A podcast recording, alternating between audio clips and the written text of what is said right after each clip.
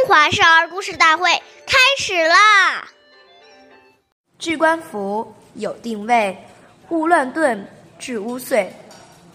脱下来的衣服和帽子要放置在一个固定的地方，不能到处乱丢，以免把衣服弄脏。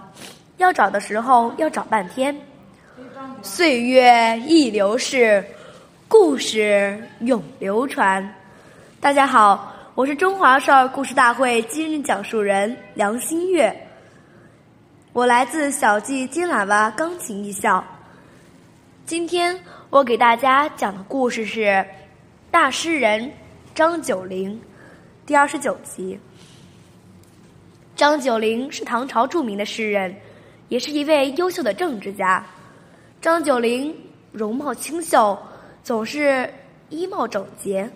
走在路上，总显得风度潇洒、与众不同，总是能赢得路人的目光，并且每当在重要的朝会时，在众人中间，他也是很显眼的，连皇帝连他的举止也赞赏不已。凡是张九龄在那里的气氛就会格外愉快，大家都乐意同这位衣帽整洁而有风度的人在一起说笑。玩乐和探讨学问。张九龄注意仪表带来了好的人缘。下面有请故事大会导师王老师为我们解析这段小故事，掌声有请。好，听众朋友，大家好，我是王老师，我们解读一下这个故事。我们说，东西都有固定的位置。生活就会有条不紊，做起事来就能够循规蹈矩。我们从生活起居里面就可以看出一个人真正的修养品德。这些素质要从小就开始培养，就在整理房间衣物的时候，培养这种恭敬谨慎之心。虽然这些物品没有生命，但是你善待它。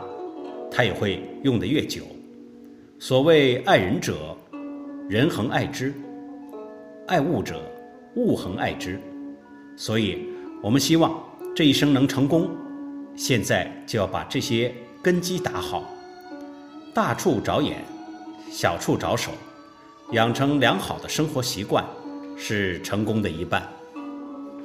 好，感谢您的收听，我们下期节目再会。我是王老师。想参与讲故事的同学，请关注我们的微信号“微库全拼八六六九幺二五九”。